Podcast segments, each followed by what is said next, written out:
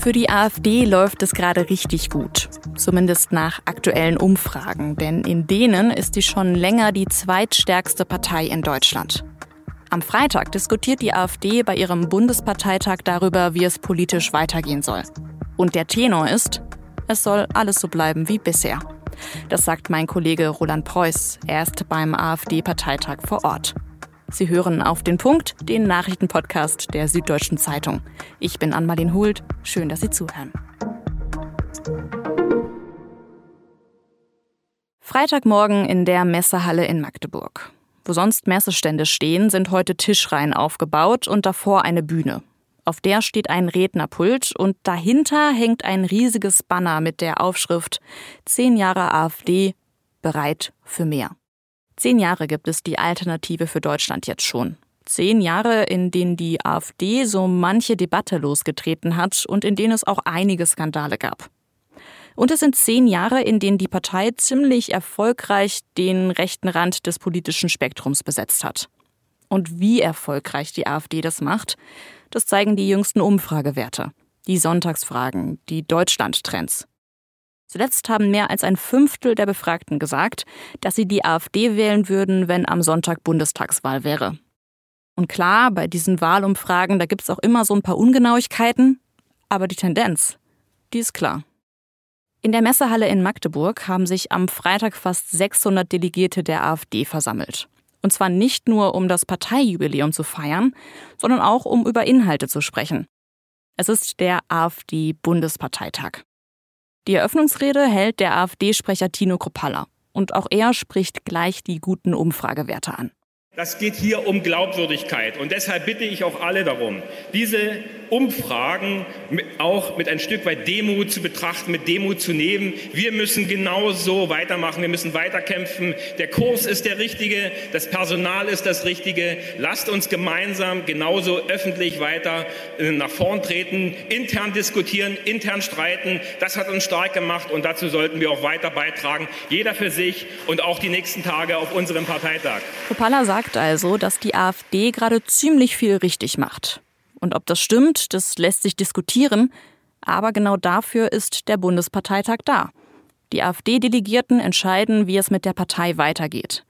Und die Delegierten haben sich dafür ein ziemlich straffes Programm vorgenommen. Direkt nach dem Bundesparteitag steht nämlich die Europaversammlung an.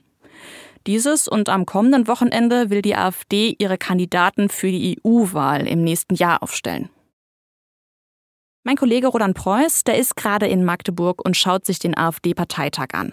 Mit ihm habe ich darüber gesprochen, welche Themen die AfD denn gerade beschäftigen und wie sie mit ihrem Umfragehoch umgeht. Roland, du bist ja gerade vor Ort beim AfD-Bundesparteitag. Wie ist da die Stimmung in Magdeburg? Also es scheint mir relativ gelöst zu sein. Die Versammlungsleitung hat Probleme, die Delegierten zu disziplinieren. Vielleicht hängt es damit zusammen, dass man eben derzeit, dass es gut läuft, dass man gute Umfragewerte hat, dass man hier kraftstrotzend daherkommt. Also die Stimmung, würde ich sagen, ist ziemlich gut. Gibt es denn auch Demonstrationen vor dem Messegelände? Das war ja vorher angekündigt.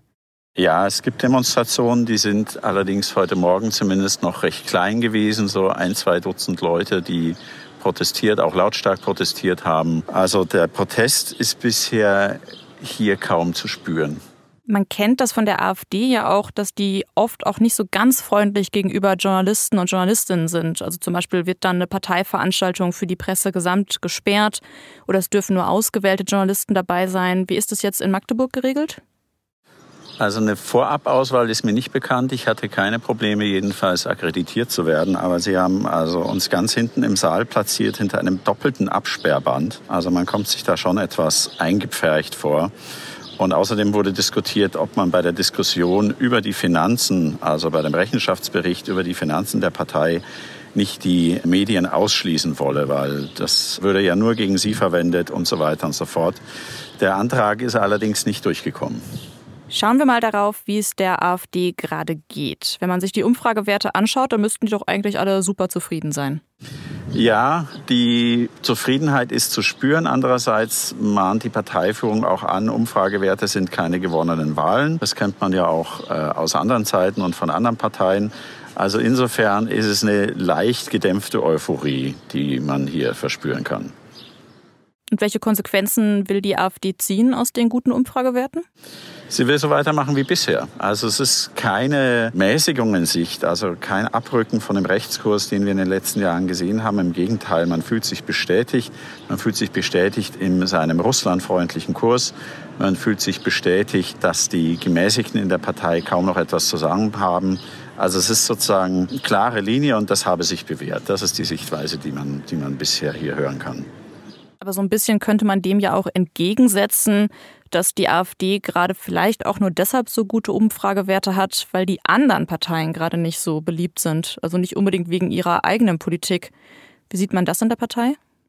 Natürlich, also das liegt ja auf der Hand, dass das auch immer an der Schwäche der anderen Parteien liegt. Das wird hier allerdings nicht thematisiert. Es wird nur indirekt gesagt, naja, also wir müssen jetzt dranbleiben, damit die Umfragewerte hoch sind, damit wir das auch in Wahlergebnisse ummünzen können. Dann gucken wir mal auf den Bundesparteitag und das, was da heute so zur Sprache kommen wird. Welche Themen könnten da besonders spannend werden? Also zum einen geht es darum, ob man sich einer gesamteuropäischen Partei Identität und Demokratie anschließt. Das würde die Zusammenarbeit mit Parteien wie der Lega in Italien oder der FPÖ nochmal einen neuen Stellenwert geben. Den sitzt man schon zusammen im Europaparlament in einer Fraktion. Damit würde man auch zusätzliche Fördermittel einheimsen können also staatliche Fördermittel.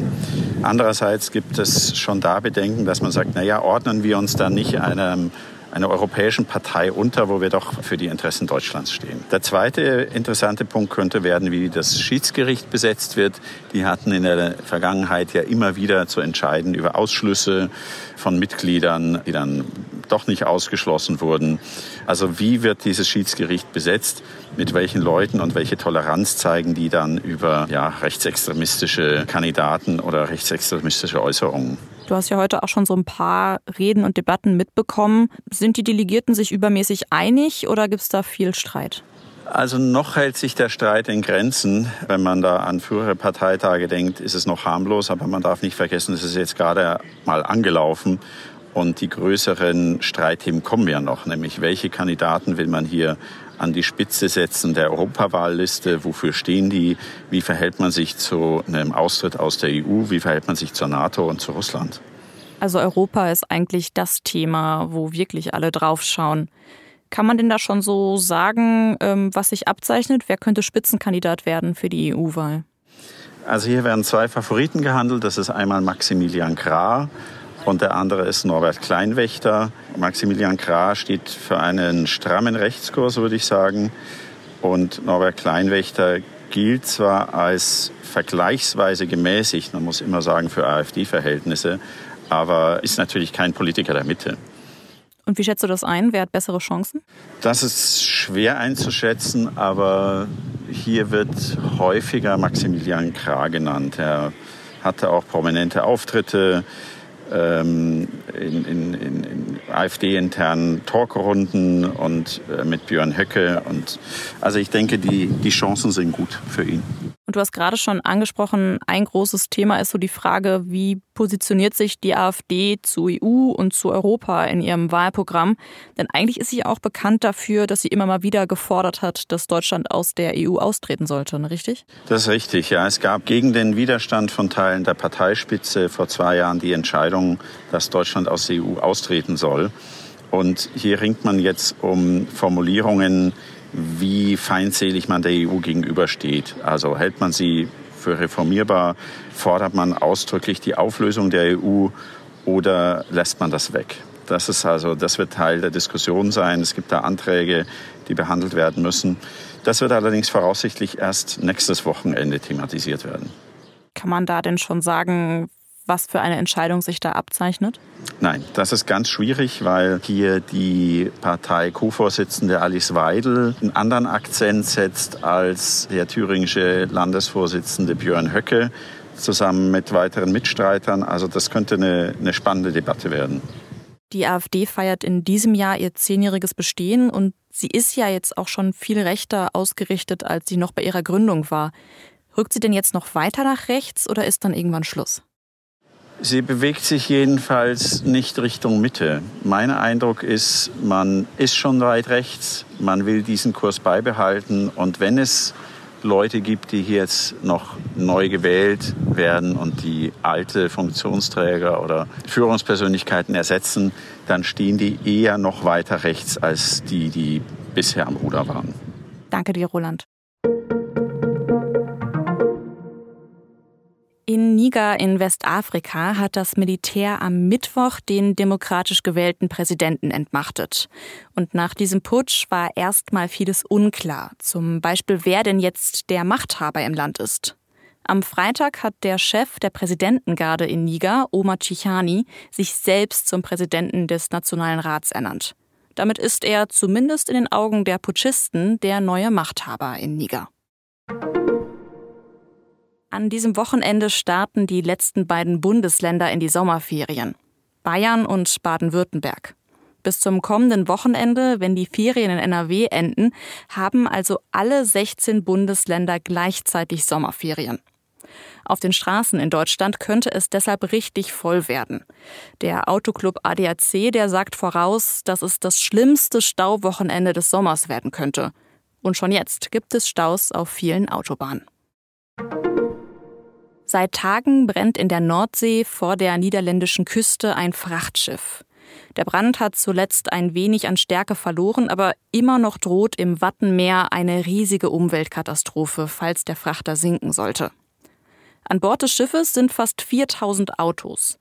Für die Feuerwehr ist es sehr schwer zu löschen, weil unter anderem auch E-Autos dabei in Brand stehen. Da brennen also Batterien. Ursprünglich hieß es, dass auf dem Frachter nur etwa 25 Batterieautos sein sollten. Eine niederländische Nachrichtenagentur berichtet jetzt aber, dass es bis zu 500 E-Autos auf dem Frachter sein könnten.